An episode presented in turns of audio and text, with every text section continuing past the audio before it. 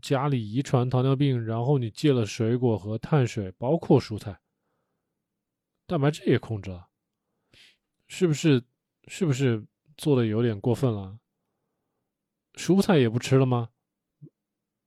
倒是没有这个必要吧。蛋白质也控制了，蛋白质看你怎么控制。你按照我的那个节目里面来，过于的控制有点没有必要啊。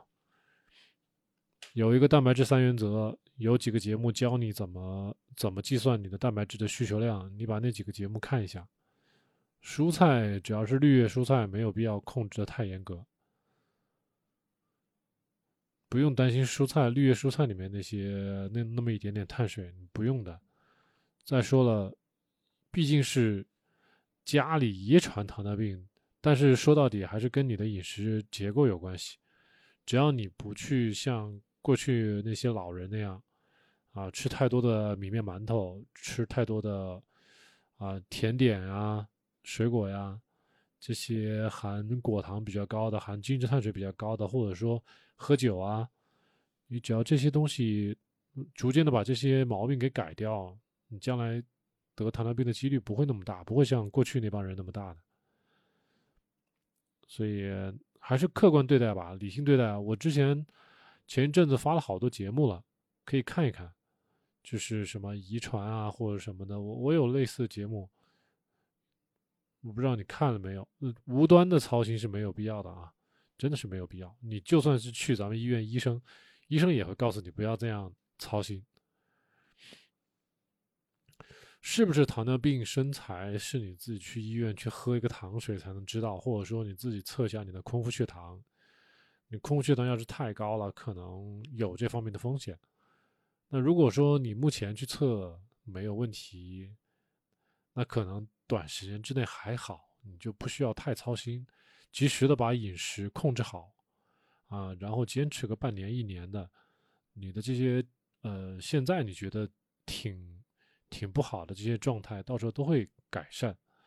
妊娠糖尿病其实很多很多女性都有，确实，我老婆都被诊断妊娠糖尿病了。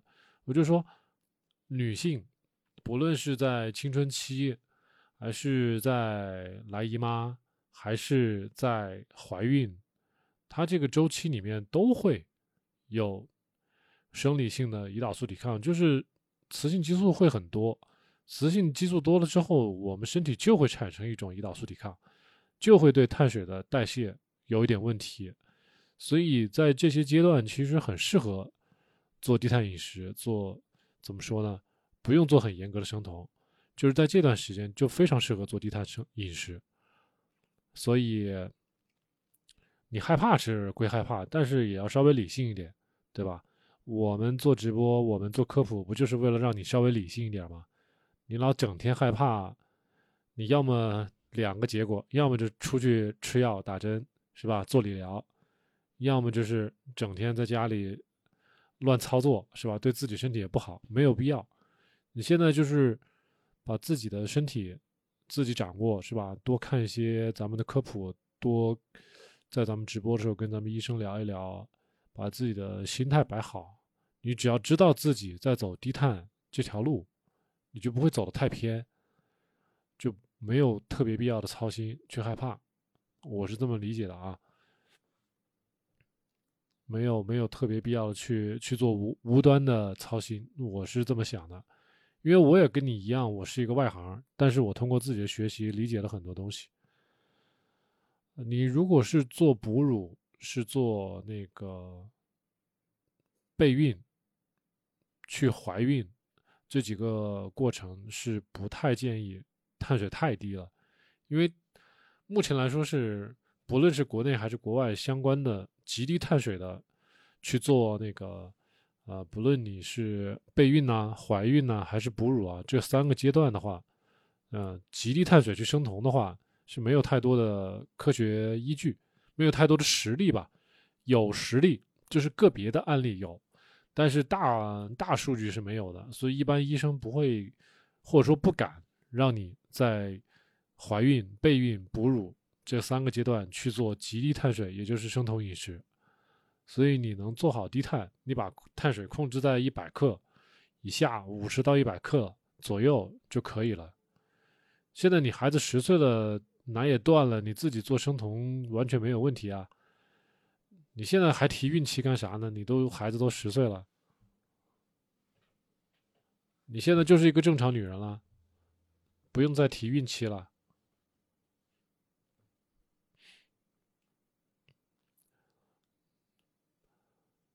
阴影是阴影啦，这个东西心理阴影要慢慢的走出来嘛，对不对？咱们都有都有自己的心理阴影，但是一旦你知道这条路是一条正确的路，是能够拯救自己的路，是吧？有信心走下去，走个半年一年，你就能走出来，是吧？BMI、体重、体脂率各方面激素都可以恢复，所以没有什么特别大的好操心的。你如果不走这条路，可能都。如果你腰围下不去，生酮半年，那可能是你的方法的问题。你要找一些专业的团队去帮你调整，去帮你去改进。靠你自己可能能力有限，做不了特别好、特别精专。不是每个人做生酮都可以达到自己想要的效果。要这么简单的话，就没有我们这帮人生存的必要了，对不对？大家去看一本书，去去去，随便找几个节目看一看就可以了。所以就是说，术业有专攻嘛。要不然你说那些瑜伽教练，那些什么健身教练，如果说这些专业大家都自己在家里买两本书看一看，就就不需要的话，那他们也没有这个职业存在的可能性了。最好是不要频繁出入同。这位叫蛋黄的同学，我记得节目我还没有放出来啊，但是我记得我上上次直播的时候给大家找过一些资料，给大家说过，这个直播的话，呃。频繁出入酮，你短期之内你看不出来有任何的不好的地方，但是时间久了之后呢，就是时间久了其实也看不出来，短期都看不出来任何的嗯不同点，就是只有你拉长到，比如说嗯对寿命的影响啊，对一些慢性病的影响啊这些东西才会看得出来。当时我举了一个例子，就是说，呃，他们用小老鼠做实验，小老鼠呢，给一波小老鼠，一个星期吃生酮餐，一个星期不吃生酮餐，就是吃普通的高碳水餐。那么这帮小老鼠到了呃中年的时候，也就是身体状况比别人稍微好一点，但是整体到了老年之后，寿命跟普通高碳水的那些小老鼠。就没有区别。那么，如果是完全从头到尾都是给它吃生酮餐的这波小老鼠呢，到最后你会发现，这波小老鼠它们的寿命比人家延长了百分之十三。那换算给咱们人类的话，那百分之十的寿命，百分之十三的寿命，呢大概就会有十年。所以你短期出入酮，你根本看不出来对咱们人体。会产生多大的效果？你只有长期坚持下来，长期，那可能都是几年、几年的这种才叫长期。那最后可能才会看出有多大的区别啊！再一个就是从一个很小的一些方面，比如说出入酮，那个你每一次都要经过一次碳水跟酮体之间的这种能量的供给的切换，你会出现那种啊头晕啊、乏力啊这种。Kilo flu，也就是啊酮流感的这种状态，总会有，而且你频越频繁，你出入酮切换碳水越频繁，你这种现象就越多，时间可能会越长。所以你你问，呃，所以苗苗你说该不该吃片餐，跟前面那个蛋黄问该不该频繁出入酮，其实是一个意思，都是不是特别应该的，没有必要的话是不是很应该吃片餐。吃片餐就是吃碳水啊，就是出酮了呀，就这个意思啊。所以整体而言，我的答案是不要吃片餐，不要出酮，除非有特别的原因。或者说，呃，之前那个崔医生直播的时候，他的观点是这个样子，他的观点是，如果你要选择出酮，对吧？你就干脆一次出个够，你就不要说今天吃一点点碳水。啊，然后赶快不吃了，然后过两天你好像似乎又想回到酮体生酮状态，这样的话你来回切换，你可能脑子都有点能量供给不足，你还不如干脆一次性出碳水，吃碳水吃个够，是吧？你连续吃个几天，吃够了，把你的瘾都都都干光，完了过个一个星期两个星期，你觉得够了，不想再吃碳水了，你再回来生酮，这样也行。但是你要保证每天碳水该吃的你都吃够，给身体功能要供够。对吧？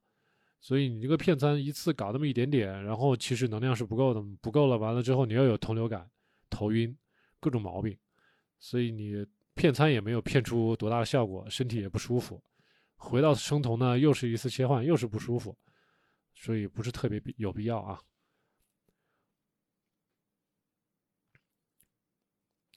嗯，如果你只是一天吃很多肉，那不算是骗餐。他们说那种片餐是吃碳水。是碳水循环那种所谓的片餐，然后这也跟吃生酮甜点也不是完全一致的，还是不太一样的啊。所以我我理解片餐是这个样子的。既然是片餐，那当然就是非生酮的那个食谱了，对不对？看大家对骗餐是什么样的一个定义，好不好？你看一个人一个骗餐的定义，有的人觉得吃肉是骗餐，有的人觉得是吃生酮零食是骗餐。我认为是吃了碳水是骗餐，那到底是吃什么才是骗餐？有没有一个定义？有没有一个参考的一个一个一个比较？这个因为骗餐 （cheat meal） 这个说法是互联网上一种说法，在真正的医学文献里面是没有这种说法的，所以我现在给大家教的都是比较科普的、比较医学文献里面出现的一些概念。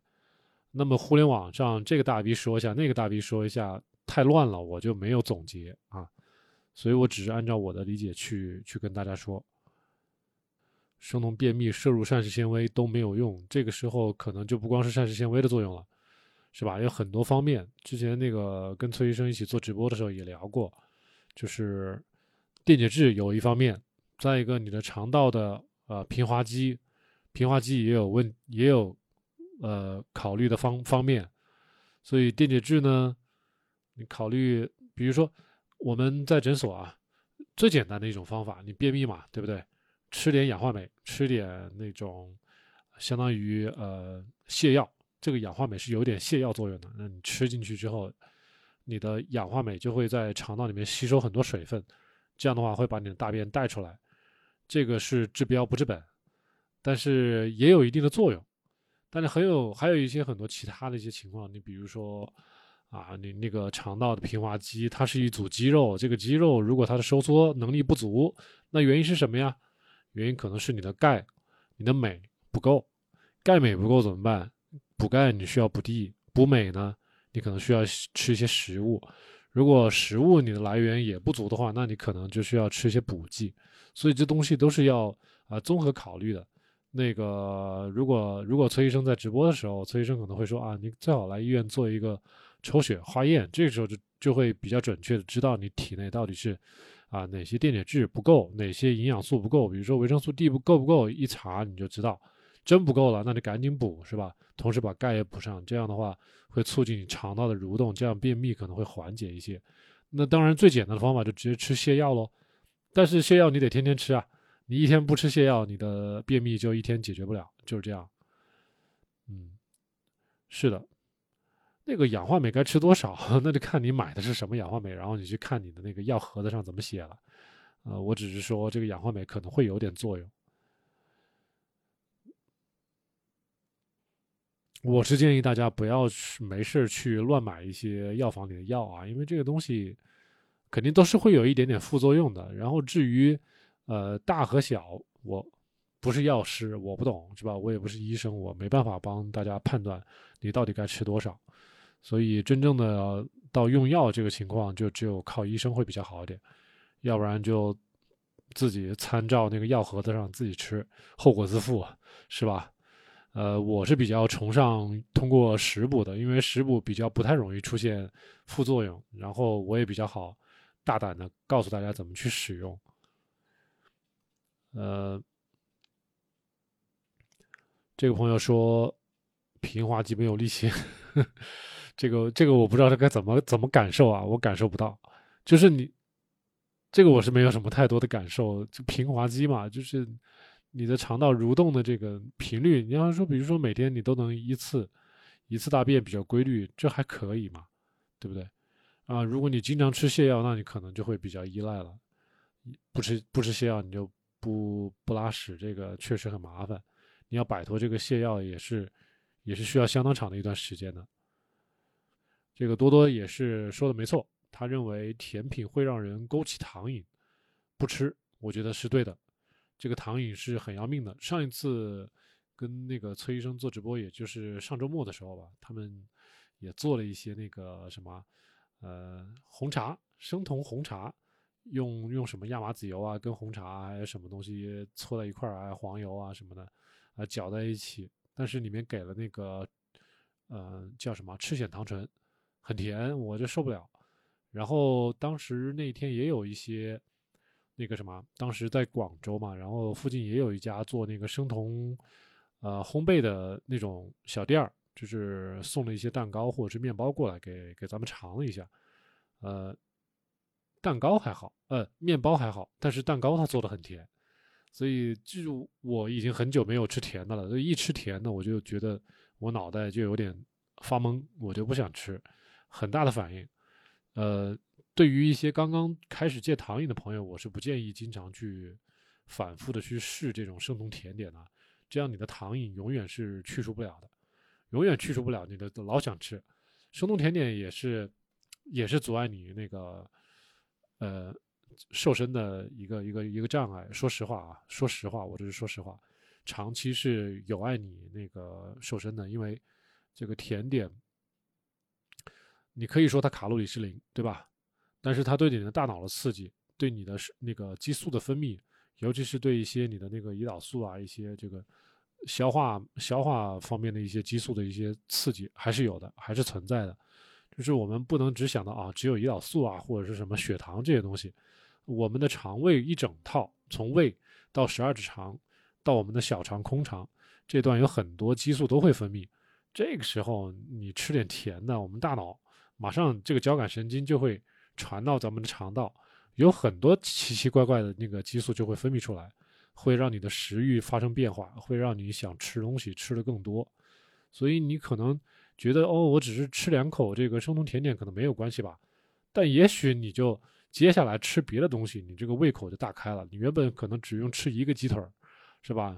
你吃了生酮甜点之后，你可能要吃两个鸡腿儿，这就是潜在的副作用。完了，你就可以吃多了。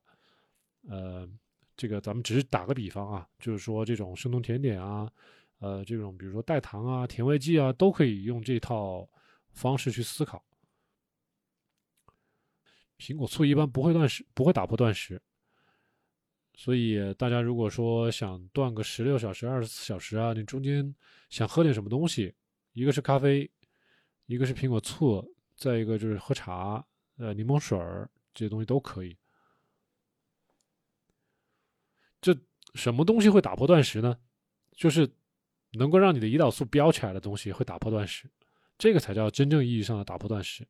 所以说，呃，如果说我吃两颗坚果，两吃两颗，比如说好一点的坚果啊，含脂肪比例比较高的坚果，比如说夏威夷果，它就脂肪含量很高，胰岛素不会飙起来。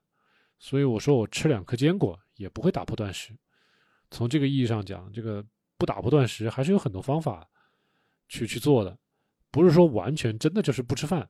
咱们想作弊还是有很多方法的。对，病说的没错，是的，就是你血酮够高，然后你的血糖确实会很低。那你二十四小时断食，你的血糖就到两点四了，两点七了。我觉得可能在这之前，你可能还是。已经有在间歇性断食或者是在低碳生酮饮食一段时间了，不然你的那个血糖不会那么的低。一般人断个二十四小时可能也就三点几吧，你都到二点几了，那说明你的肝糖原基本上没有太多了。啊，这种状态肯定是不管你是通过运动也好，还是通过你啊前期很长一段时间的生酮饮食也好，跟把你的肝糖原干的差不多了，所以才会来到二点四。嗯，你说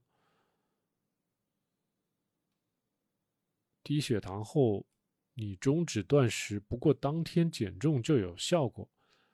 嗯，我还是建议你能够能够把这个断食做的比较规矩啊，规律，而不是每次追求时间很长，是没有必要的啊。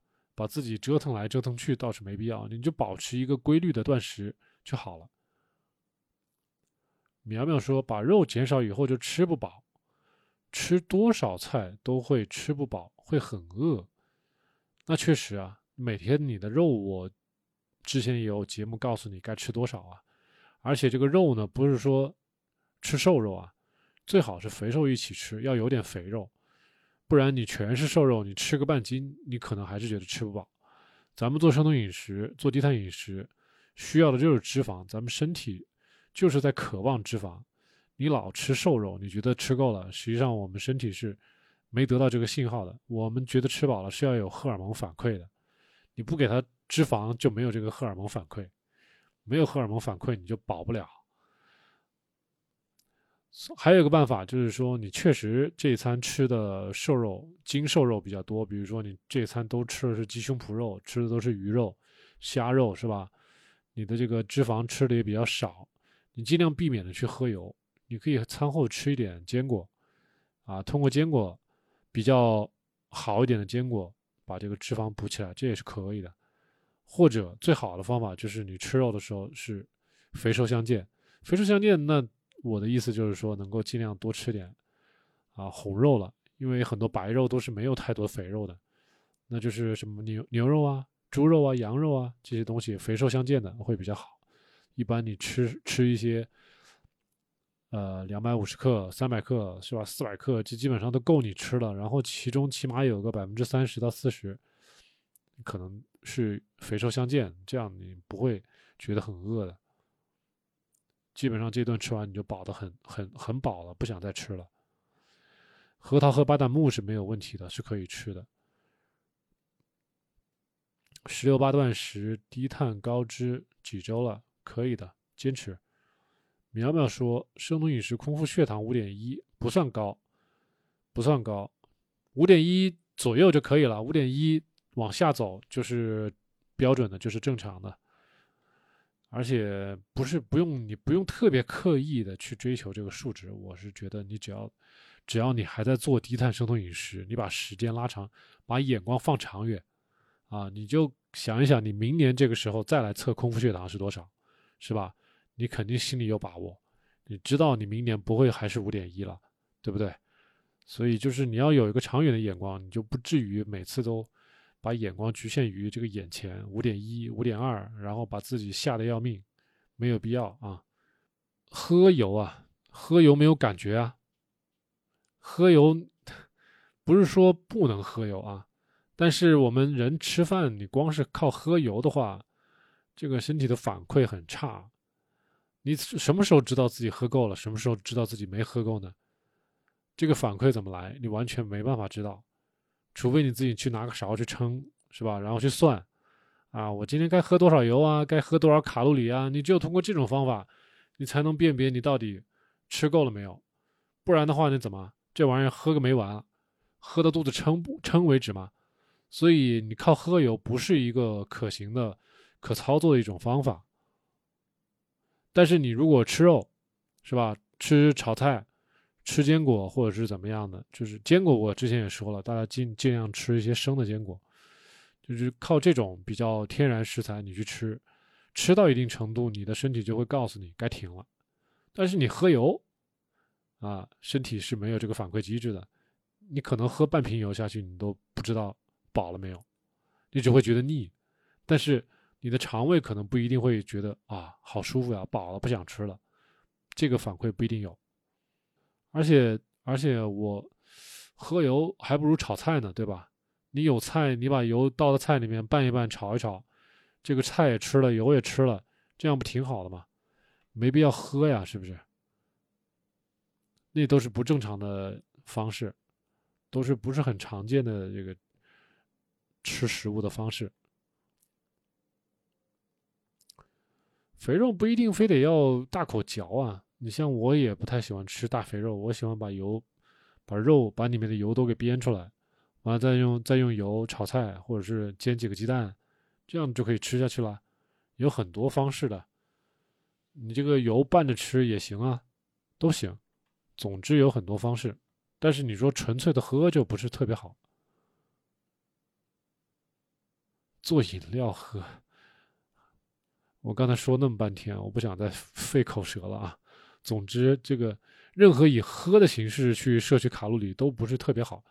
大家都知道喝饮料喝甜的饮料不好，为什么觉得喝这个加了油脂的饮料就没有问题呢？有什么太大区别？你仔细想一想吧。这是我的观点啊，大家可以参考一下。然后还有去算卡路里的都是有问题的啊，不要去算卡路里。好了，我给大家稍微讲一下这个卡路里的问题啊。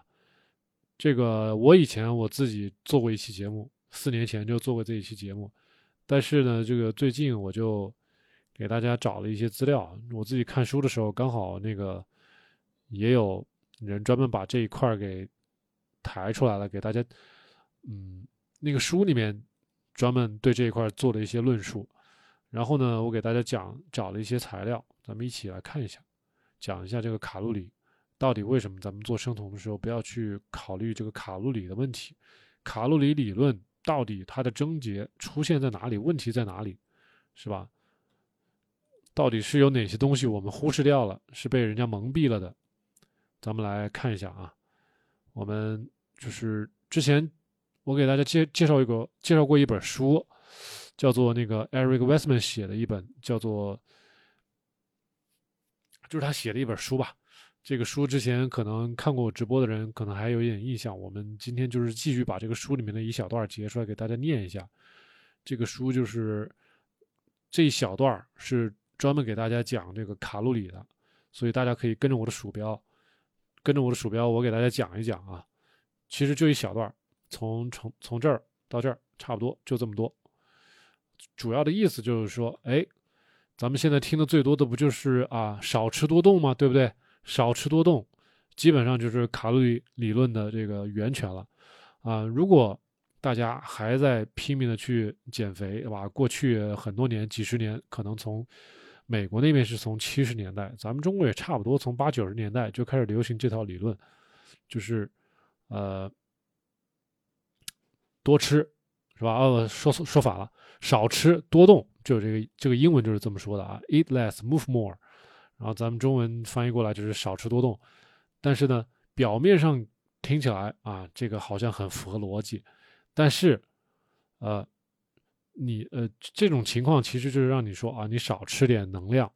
那么只要你吃的能量比你身体用的能能量少，那么归根结底你应该是应该要减肥的，对不对？那么。这个减肥了之后呢，是不是顺带的就把咱们的这个脂肪就减掉了呢？一般这这中间有好几个问号啊。但是如果大家知道，如果大家活的时间够久啊，我的意思是，可能一些中年人、老年人，或者说咱们有一些听众都是可能四五十岁了，都是这么一路走过来的，年纪比我还大。我们都知道，有很多人靠这一套根本是不行的，而且我们会发现很多人靠这一套下来，体重是减了。但是，知道减的是什么吗？减的并不是 body fat，减的不是脂肪，可能最后体重减下去的是我们的肌肉，这就是很要命的问题。这是大家先把这一点先放在脑海里面啊。呃，听起来好像是挺有道理的，但是在实操中是不成立的啊。那么怎么说呢？这个因为一个卡路里呢，它只是一个计量单位。它这个计量单位，之前我在四年前的一个节目里面我就给大家讲过，就是这个计量单位实际上是啊一个物质放在一个啊与世与周围环境隔绝的一个箱子里，烤箱里，用氧气把它给完全给烧光，烧光之后它会释放出来一定的能量，这个能量呢让周围的水升高的一定的温度，然后这个科学家再把这个水升高的温度测量出来，他大概就能算出来。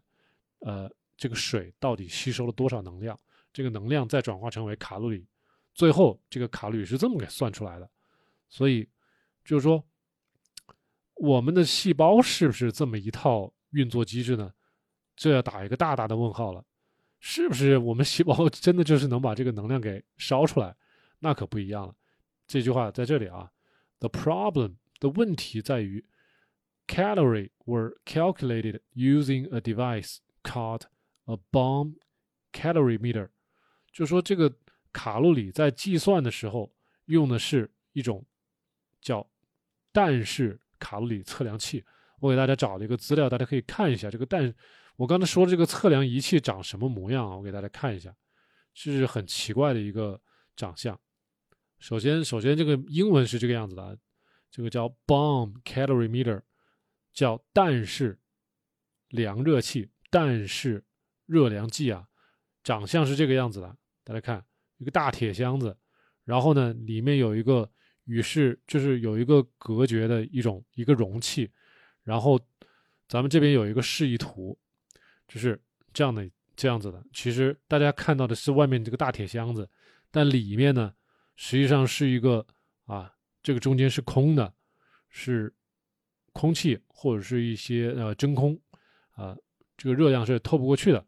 然后这里面会装水，然后呢就会把食物装在这个容器里面，这里面是电阻丝，然后让这个容器把它点着，让这个容器里面呢还还通了氧气，纯的氧气。所以这个食物一旦被点着了，这个氧气就会把这个食物给烧掉，烧掉就会放出来好多热量，这个热量再会把这周围的水温度给升起来，升起来之后这边有一个温度计，哎，就可以测量出来这个水温到底升高了多少，最后就可以测出来，啊，水温通过水温升高的温度就可以知道，啊，最后这个食物燃烧放出来了多少的热量，最后这个热量等于多少卡路里。就是这么算出来的，每一公斤水升高了多少热量，可能就是多少卡路里，所以卡路里就是这么算出来的。所以这是个封闭的系统，大家发现没有？这是一个完全与世隔绝的一个系统，是吧？这个中间是个真空，这个热量也不能透出去，它只能通过这个水来测量。但是我们人体是不是这个样子呢？那么人体不一定是这个样子的。所以，我再给大家调回来这个书啊，咱们继续讲这个书上它是怎么说的。这个书上它是说。好了，这个 bomb calorimeter 就是我们刚才说这个氮式测量仪啊。然后呢，这个这个盒子它就是一个盒子，它与世隔绝。然后呢，在这个盒子里面把食物放进去啊，密封起来，然后把它烧掉，最后烧光了，什么也不剩了。最后这个释放出来的热量，最后它计算出来就是卡路里。那么这个系统叫做封闭系统，这个地方叫做 that is called a closed system，是一个封闭的系统。咱们刚才说那么大一套装置就是一个封闭的系统，然后呢，对于计算卡路里来说是非常准确的，没有问题。啊，这个 works very well，就是这完全用来测量是绝对是很精准的，没有问题。However，但是咱们的人体啊，the human body。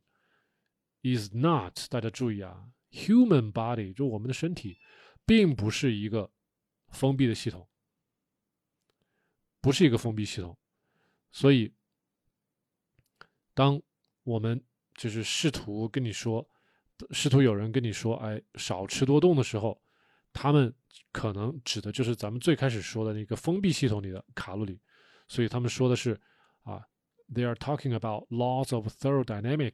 就是热学第一定律，但是他们搞错了，就是这个热学第一定律适用的是封闭的系统。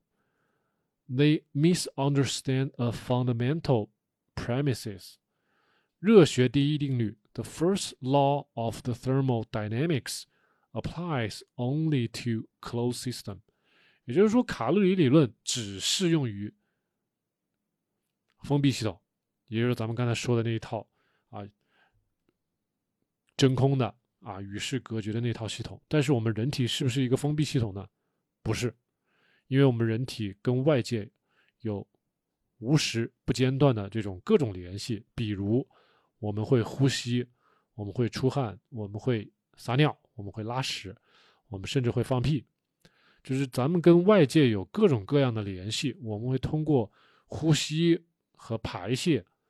会释放出来，跟外界交换各种能量。我们想不想有没有想过，我们呼吸进去的氧气，实际上氧气在我们身体内会产生大量的能量，是不是？氧气还有我们喝的水都会参与到我们体内的一些呃化学反应作用。所以咱们是人体确实是一个开放的一个系统，并不是一个封闭的系统。就从这一条来说，我们就不适用于 the first law of thermodynamics，就不适用于热学第一定律，也就不适用于这个卡路里理论。这个是从来没有谁，没有哪个营养师，没有哪个医生在过去给大家讲过这一条的。只有这本书里面说的这么清楚，所以大家今天直播听到的就算是赚到了啊。You lose heat, water, and gases like carbon dioxide。也就是我们不管是呼吸啊、啊撒尿啊、拉屎啊、放屁啊这个东西，就是我们会跟外界交换我们的热量啊、水啊、气体啊这些二氧化碳啊，这就是我们跟环境之间的交换。我们就是不是一个封闭的系统，我们是一个开放的系统。所以，right here you can see the concept concept of calorie is less helpful。也就是说，卡路里理论在咱们这一套人体的开放系统这里就显得不是那么的有用了。所以这一套大概就是这个意思。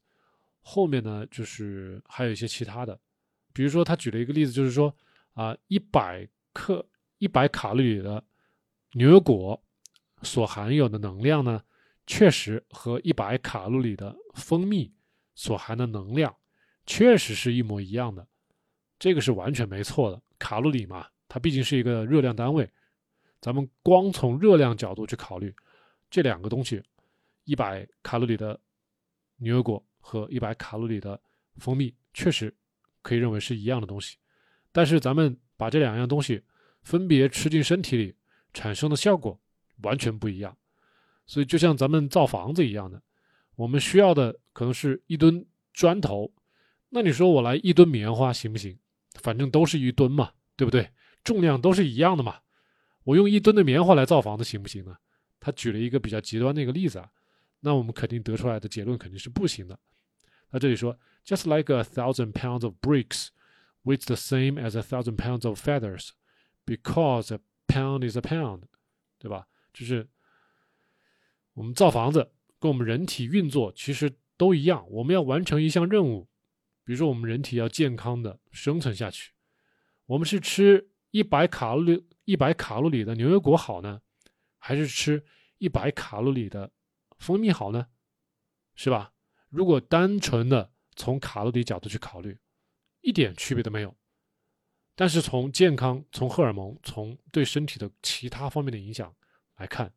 效果完全不同，这就跟咱咱们刚才说那个造房子，到底是用一吨的啊砖头，还是用一吨的啊羽毛来打这个比方，是意思是差不多的。所以就是其实就是让大家注意到，这个卡路里它只是一个计量单位，它不能从营养角度给我们任何的其他方面的意见。所以营养是营养，卡路里是卡路里，健康是健康。大家不能用卡路里把其他的所有的概念都给忽视掉了，所以这个是我今天要讲的，呃，怎么说呢？很核心的一个观点就是这个。所以将来如果还跟你说，谁还再过来天天给你算卡路里，你就可以认为他是在一叶障目、以管窥豹，他是在刻意的蒙蔽你的双眼，让你去刻意的。去把你的目光集中在所谓的卡路里，但没有去顾及你的健康的整的一幅画面，是吧？这个是很要命的，是吧？让你只知片面不知全部，这个最后被耍的人说不清楚是谁了啊？可能是你，但是呢，那个人本身也许他本身就不懂，这都是很有可能的。所以咱们今天的话题就暂时说到这里啊。我觉得还是很有用的，希望给大家带来一些怎么说呢？这已经不叫知识了，这个叫做眼光。呃，刚才卡路里的问题终于说完了啊，终于说完了，这也是我纠结了好久的一个问题。我觉得终于说明白了。将来如果还有人再跟我问卡路里的问题，我就会把这个视频甩给他。呃，大家也可以把我将来我把这个视频扔出来，大家将来再遇到谁跟你讨论卡路里，你也可以把这我说的这段视频甩给他，就不用再跟他们去争了。呃，大家只用记住，咱们做低碳生做生酮，我们是看激素的，看激素调节，不看卡路里。所以有些人也会说：“哎，我我我经常断食，断到最后可不是每天卡路里就不够了吗？”其实你想一想，是的，你可能吃的卡路里是不够，但是你身体用的卡路里是一点也没少，因为我们在消耗自身储备的脂肪，是吧？看不见而已。那我们一天还是会消耗很多的卡路里的。我说了半天，就是这个卡路里是一个计量单位，但是不代表营养。我们做的这个很多东西是从营养角度考虑的。对。这个今天瘦了嘛？就是不要看卡路里，不是什么八百卡路里呀，九百卡路里呀，哎呀，别去看，别去看那些东西，反而你要看我今天蛋白质啊，是不是优质蛋白，吃够了没有？你不要给我蛋白粉，我不要吃蛋白粉，是吧？什么大豆蛋白，什么扁豆蛋白，去他娘的！不要那些不值钱的东西，对不对？啊，然后你给我吃什么微量元素，你可不要给我那些从石头里磨出来的那些什么。啊，氯化钾呀、氯化镁呀，这种不值钱的呃矿物元素，你得给我吃。呃，比如说动物肝脏啊，比如说新鲜的牛肉、羊肉啊、猪肉啊，这些高质量的蛋白质自带的矿物质，是吧？你给我吃蚝、生蚝，你给我吃那个海鱼，给我吃虾，给我吃螃蟹，这里边都有很好的矿物元素，是吧？吃一些内脏，吃一些什么啊？松松茸啊，这些菌子好的菌子也有很多微量矿物质啊，微量元素啊，这些值钱的才是正儿八经的能够好好的吸收的。你给我从土里边挖出来那些乱七八糟的那些矿物质，给我包装一下，放那个药囊里面卖几百块钱，那都是坑爹的，而且吸收效果很不好。所以大家不要把钱花在那些地方去了。所以为什么说食补呢？咱们中医以前不也就食补嘛，对不对？呃，咱们这个干了那么长时间的，咱们中国还是有很多理论是挺有用的。食补是没有不是没有道理的，是因为吸收效果好。叶子说是烘焙小能手，人间甜品做的很好，太好了。这个其实您拿来创业挺好的呀。您创业了，将来我来给你做做宣传。我总觉得，呃，反正我以前做低碳生酮的时候。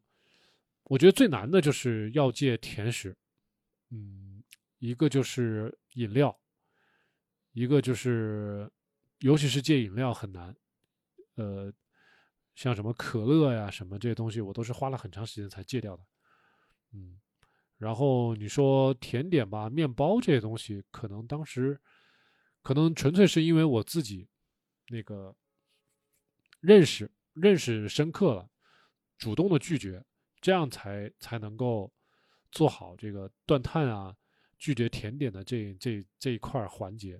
如果一般的朋友，你比如说啊，他对咱们低碳生酮了解的很片面啊，也没有花时间去好好了解这个碳水在咱们身体里面到底是怎么个运作啊啊，如果吃了太多的碳水，对咱们身体有什么不好的影响啊？他如果说这方面没有主动去了解很多的话，那也许告诉他，哎。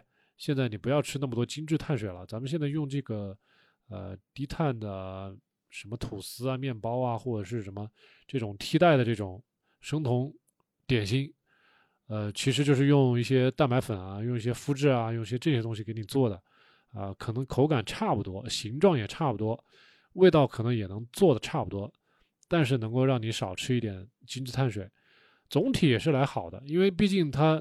如果吃精致碳水的话，把这些面包啊、这些东西、蛋糕啊加上去，它一天可能总碳水是两百五十克，可能太多了，对吧？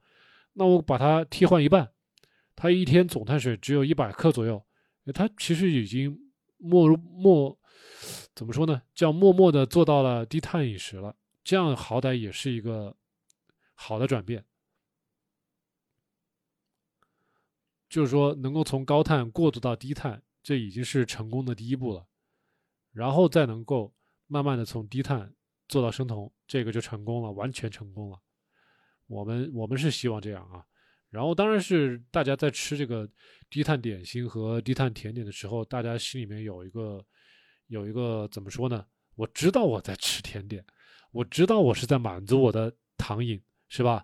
但是我会告诉我自己，我不会天天吃，我一个星期只吃一次，算是犒劳一下我自己，是吧？我的我的最终目的还是继续做低碳饮食，做生酮饮食，好吧？我们在心里面对自己把这句话说清楚了，给自己约定好了，那么我觉得吃一点生酮甜点是没有问题的。